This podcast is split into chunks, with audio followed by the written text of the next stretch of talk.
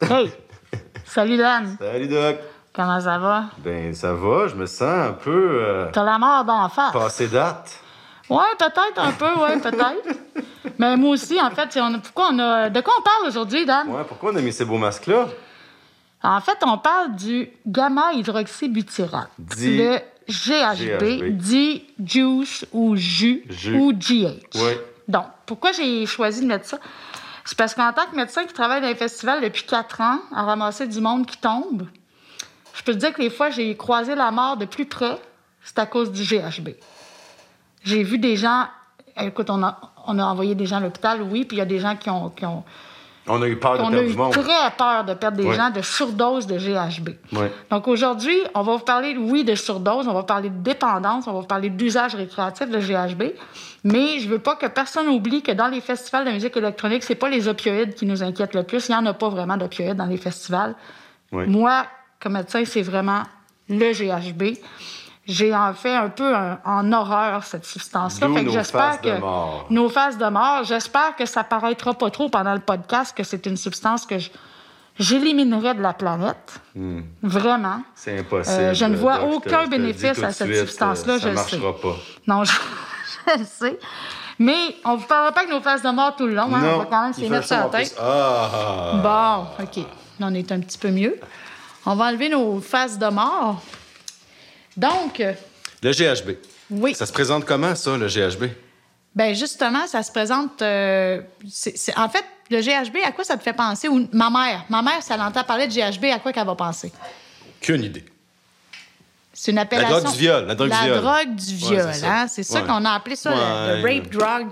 On a appelé ça la drogue du viol pendant plusieurs années parce que au début, Mm. quand ça a commencé à être utilisé dans les années ici en Occident, dans les années 90, on entendait parler d'hommes surtout qui mettaient des drinks, des, des- du GHB dans les verres de femmes pour les violer, pour agresser d'elles sexuellement. Ça se voit dans le milieu gay aussi, hein? c'est pas juste entre hommes et femmes, les agressions sexuelles. Donc, on a nommé cette drogue-là la drogue du viol parce que euh, y a des cas qui étaient rapportés dans les urgences puis tout ça. Sauf qu'il y a une dame qui a fait une excellente étude, je me rappelle plus en quelle année, une dame qui s'appelle Carole Peclette, qui est une Québécoise, qui a analysé les trousses d'urgence de plus de plusieurs centaines de femmes qui se sont présentées à l'urgence en disant J'ai eu du GHB dans mon verre, j'ai été droguée, j'ai été violée. Ben, dans 95 des cas, la seule substance qu'on retrouvait, ou la majeure substance qu'on retrouverait, c'était Alcool. l'alcool. Et on sait que le GHB est métabolisé à peu près à la même vitesse que l'alcool. Fait que si on retrouve de l'alcool, on devrait retrouver du GHB encore, puis on n'en trouvait pas dans tant de cas que ça. Fait que je suis pas en train de dire qu'il y a eu aucun cas d'agression sexuelle sur GHB, mais je suis en train de vous dire que la drogue de l'alcool numéro un, La drogue du viol. la drogue de- du viol numéro un, C'est l'alcool. c'est l'alcool. Ben OK? oui. L'alcool induit des blackouts, pareil comme l'état que le GHB induit. Non, parce qu'il faut le dire, là, le GHB, c'est pas en tant que, drogue que, que drogue du viol qui est, le, qui est, la plus consommée. Là. Non. Elle est consommée de manière festive, Récréative, volontaire, délibérée. Délibérée. Tout à fait, tout à fait. Puis, en fait, dans quoi qu'on classe ça, le GHB? Dépresseur. dans les dépresseurs du système nerveux central. Ça peut vraiment envoyer le message à votre cerveau que vous avez plus besoin de respirer. OK?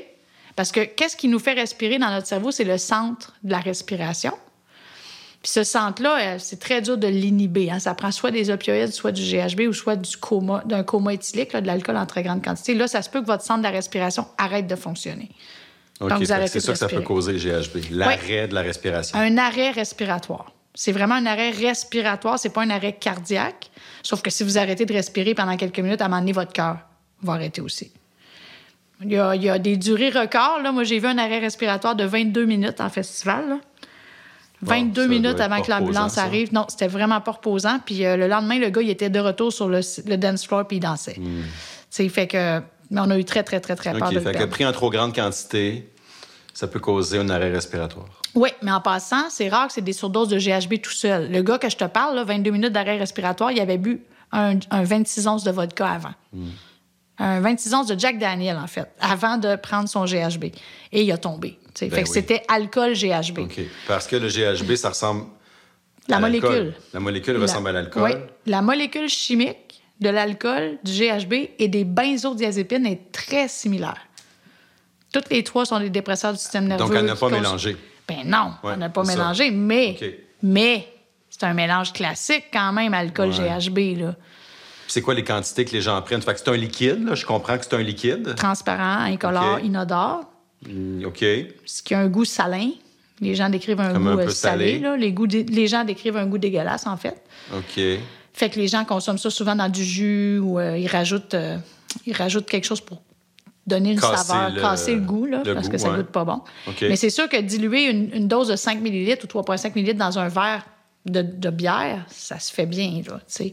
Ça goûtera pas le GHB, là. OK. D'où la drogue du viol. C'est ça. Ça se camoufle bien dans un drink. Oui, c'est sûr. OK. Fait que c'est ça. Puis, euh, ça Fait que c'est vend- combien? Mais c'est euh, c'est 3,5 millilitres, je pense, à peu près, une dose, là. Ben, on entend ça. Si tu te rappelles, nous, à Projet Caméléon, au notre kiosque de distribution de matériel, on était prudents. On donnait des seringues de De 3 millilitres. 3 millilitres et demi, euh, ou 3 millilitres. pense que c'était ouais, 3. millilitres.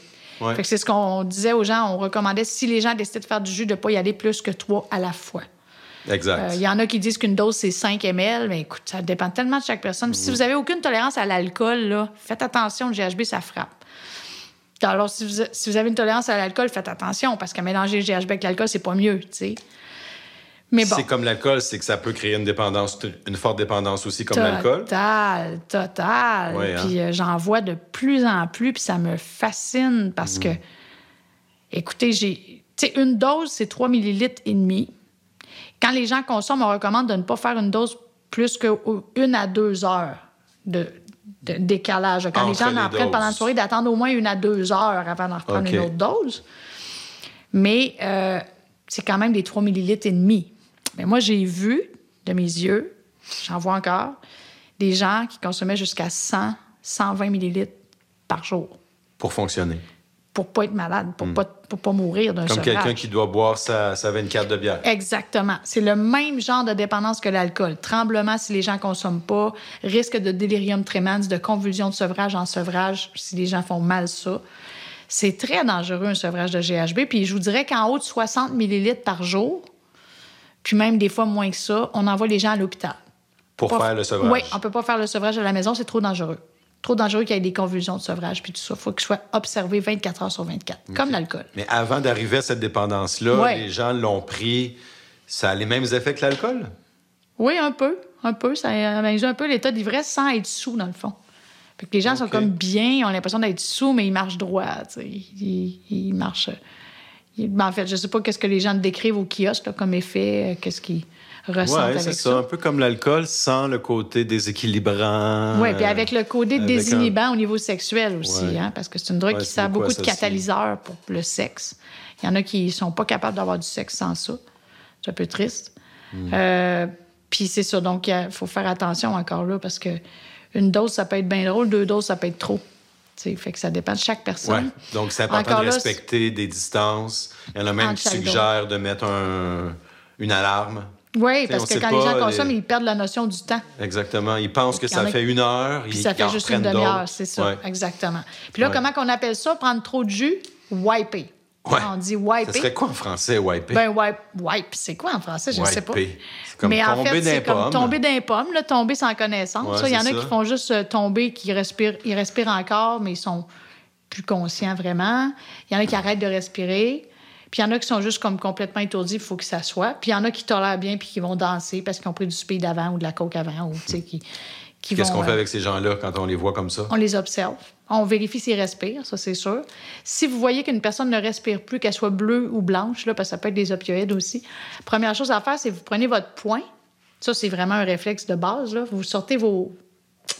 Voyons, comment on appelle ça là? Ben, les jointures. Les jointures. Et vous grattez avec vos jointures le sternum très fort. Très, très fort. Faites-vous-le, vous allez voir, ça fait mal. Si la personne ne se réveille pas avec ça, on est dans le trouble. Pincer le bout des doigts aussi, Oui, ou pincer être, les euh, muscles les trapèzes. Oui. Euh, Puis d'ailleurs, euh, ça serait peut-être bon aussi que dans un groupe d'amis, au moins, il y ait une ou deux personnes qui aient ses premiers soins. Tu sais, savoir au moins comment réagir quand on trouve une personne inconsciente. Ben, parce que c'est ça, wiper. Hein? Ouais. Fait que c'est important de savoir comment réagir quand on est entouré de gens euh, qui consomment, qui peuvent en abuser, qui peuvent subir des conséquences. Donc, de savoir comment réagir. Euh, petite parenthèse, là. Il serait Ben, bon c'est- dans un groupe d'avoir quelqu'un, parce qu'on n'a pas tous la chance d'avoir des fois un docteur avec nous. Ou un cours de Hein? RCR. Un cours de RCR, de premiers soins, mais de base, là, exactement. RCR ou les, euh, les formations de, de métadome sur euh, comment reconnaître une surdose d'opioïdes. Très intéressante de notre ami Mais c'est Guillaume, pas tout le monde qui a accès. Non, c'est ça. Donc, c'est ça. Qu'est-ce qu'on vous dirait sur le GHB? Ah oui, le GHB, c'est fait à partir d'un précurseur qui s'appelle le GBL. D'accord? Et c'est intéressant de savoir que le GHB est sécrété en petite quantité dans notre cerveau. Là, on sécrète un petit peu du GHB à l'état naturel. OK. Mais on ne trouve pas ça dans le sang, là, ni dans les urines. C'est vraiment dans le cerveau. Et euh, c'est aussi, le GHB est utilisé pour traiter la narcolepsie, qui est un trouble du sommeil grave, sévère, mais tu sais, c'est des doses très contrôlées. c'est le seul, la seule indication médicale reconnue. C'est euh, pour traiter les- la narcolepsie. OK. Mais il ne faut pas s'administrer ça soi-même si Non. on pense qu'on fait de la narcolepsie. là. Non. Puis d'ailleurs, comme on dit, tous les gens qui. euh, S'il y en a une substance que je vous dis de ne pas faire tout seul, c'est bien celle-là. Le avec la GHB. kétamine, le Kétamine, il faut faire attention pas être proche d'un- risque de chute. Ouais. Mais quelqu'un qui fait de la kétamine dans son lit mourra probablement jamais d'une surdose de kétamine. Mais quelqu'un qui fait du GHB tout seul dans son lit, wow. C'est ça. Puis le dire aussi. Tu sais, le dire, je fais du GHB. Oui, le dire à quelqu'un. Toujours, c'est bon on ne l'a pas dit encore à date, mais c'est très important de le dire à au Ben moins ouais. une personne qu'est-ce que vous allez consommer. Exact. Comme ça, s'il arrive quelque chose, puis Projet Caméléon, on arrive sur place, puis on ne sait pas ce que vous Mm. avez pris, c'est toujours plus touché, c'est toujours un défi de plus. Mais si on arrive, puis tous les amis savent, il a pris deux fioles de jus, plus une ça. Mm. MD, plus une fiole de quai, ben là, au moins, on sait un peu à quoi on a affaire. Fait que c'est toujours important, même si vous faites ça à la maison, puis que vous avez besoin d'appeler l'ambulance, ben Mm. dites pas à l'ambulance que vous savez pas ce qui s'est passé, tu sais. Non, non, Ah dites-le. oui, Même si c'est une drogue illégale, dites-le. Oui, puis il y a un Oui. point, je pense que c'est important de mentionner. Il y a quelqu'un qui m'a fait la remarque de suite à notre premier podcast. Est-ce que tu connais la loi du bon samaritain? Ben oui. Est-ce que tu peux l'expliquer, s'il te plaît? Mais en fait, prenons un exemple. On est dans un endroit, on est avec des amis, on est 8, 10, 12. Euh, Il y a de la consommation, il y a des substances, il y a des gens qui en ont sur eux. Euh, il arrive une problématique. Il y a quelqu'un qui fait une psychose, il y a quelqu'un qui fait une dépression respiratoire. On appelle euh, la police, on appelle les ambulances, on fait le 911 au fond. Mais il faut le faire, le 911, tout, Tout le fait. temps. Parce oui. qu'on n'est pas en mesure, nous, de réagir. On- on- il faut sauver quelqu'un. L'idée, c'est de sauver la personne qui a besoin d'aide. Oui, vous allez avoir l'air bien plus fou si vous appelez pas puis que la personne meurt. Puis la loi du bon samaritain, ce qu'elle dit, c'est que puisqu'il y a une demande d'aide médicale pour quelqu'un qui a besoin d'aide, ben les policiers qui vont arriver, Ils peuvent pas fouiller. ils peuvent pas vous arrêter pour possession simple. Non. À moins que vous soyez sous mandat, si vous êtes en bris de condition, que vous ne devez pas posséder de, de substances, là, peut-être. Mais normalement, moi, ce que j'ai entendu, c'est que les policiers ne demandent même pas aux gens de s'identifier. Non, exact. Ça peut arriver. Soyez courtois, soyez poli. Vous n'êtes pas obligé de laisser traîner vos choses sur la table. Si vous êtes capable, ramassez-les avant l'arrivée des policiers. Mais c'est une chose importante à dire. La loi du bon samaritain vous protège parce qu'on veut que vous appeliez les secours sans avoir peur d'être arrêté pour possession simple. Je pense que... hein? C'est exactement hein, ça. Puis je pense que c'est important de le mentionner Ouais. parce qu'il ne faut pas hésiter à appeler l'aide si vous avez besoin. Vous allez avoir l'air bien plus fou si vous appelez pas puis que la personne décède. Là, vous pourrez être euh, suspecté de complicité ou des choses comme ça. Là. Fait que c'est pas ça qu'on veut. Appelez si vous avez besoin d'aide. N'hésitez jamais. Ouais. Vous ne serez jamais arrêté parce que vous avez voulu sauver quelqu'un. Non. Puis même si vous appelez puis que la personne est, elle a wipé sur le jus puis finalement ça prend 30 minutes, l'ambulance arrive, la personne est réveillée. C'est pas grave. Vous avez appelé parce qu'au moment où vous avez appelé, vous aviez besoin d'aide. Oui. Fait que faites-le quand même. Puis c'est la même chose dans les festivals. hein. Des fois, il y en a qui trouvent qu'on intervient trop vite, mais appelez-nous s'il y a quelque chose. Il ne faut pas hésiter, il ne faut pas se cacher, en fait. C'est ça. Mm. Tout ce qu'on veut, c'est éviter les décès. Exact. On dit à, à quelqu'un qu'on l'a consommé, on dit où on s'en va. Si on s'en va se coucher, on le dit, je m'en vais me coucher. Là, si notre ami nous dit ça, qu'il s'en va se coucher, puis on sait qu'il a beaucoup consommé, Faut le peut-être pas une bonne idée de le laisser tout seul. Non, il faudrait venir se coucher au kiosque, tu sais. C'est ça, c'est de l'envoyer là où il y a des services qui peuvent l'aider. Si on est dans Exact. un party, dans un appartement, quelqu'un va se coucher, on entend ronfler. euh, tu sais, ça, c'est tous des signes, signes là, de qui nous indiquent là, que la personne est, entre peut-être en surdose. Fait que ne pas le laisser seul, au moins à la vue. Tu sais, fermez pas la porte. Tu sais, Mais même si c'est dramatique, ce dont on parle, mais je t'écoute parler d'Anne, puis maudit que j'ai hâte que ça recommence, les festivals. Je t'écoute parler des événements qui arrivent, puis tout ça, là, mais j'ai vraiment hâte que, que ça revienne à la normale, puis qu'on puisse refaire des événements comme ça, peut-être à plus petite échelle, Ben ouais. mais j'ai vraiment hâte. Il va vraiment... falloir être doublement euh, prudent aussi parce Ouais. que pour certains, ça va faire longtemps qu'ils n'auront pas consommé. Il y en a qui ont continué. Bon, mais pour certains, d'après moi, euh, il y a des substances là que il y a une tolérance qui va s'être euh, un peu effacée avec les mois. Fait qu'il va falloir faire attention au retour, tout le monde. C'est sûr. S'amuser, hein, parce que, tu sais, c'est toujours. Je veux la- dire, comme ma mère dirait, amusez-vous sainement. C'est ça. Sainement. Amusez-vous sainement. Fait que quand même, c'est un sujet de la mort, là, Ben le ouais. GHB, mais euh, j'espère qu'on vous l'a bien rendu, qu'on vous a pas terrorisé. On veut juste faire de la prévention, de l'information, de l'éducation. Et en bout de ligne, la seule personne qui va décider quoi faire, c'est vous. Puis, comme dirait mon mentor, euh, Dr. Chiasson, la seule personne avec qui vous allez vivre 24 heures sur 24 pour le reste de votre vie, c'est vous. fait que faites attention à vous. à vous. Choisissez-vous d'abord. Oui. Faites attention aux influenceurs. Parce que faites vos propres choix. C'est ça, puis on a le droit de dire non. là. Ben oui, on a le droit de dire non. Il n'y a personne qui va vous ridiculiser parce que vous refusez une substance. Mm. Puis s'ils le font, changez de gang. Oui, c'est ça, exactement. Tout à fait. Fait que, ben, bonne fin Ça de semaine. bien, celui-là? Oui, bonne semaine. Puis on se revoit la semaine prochaine.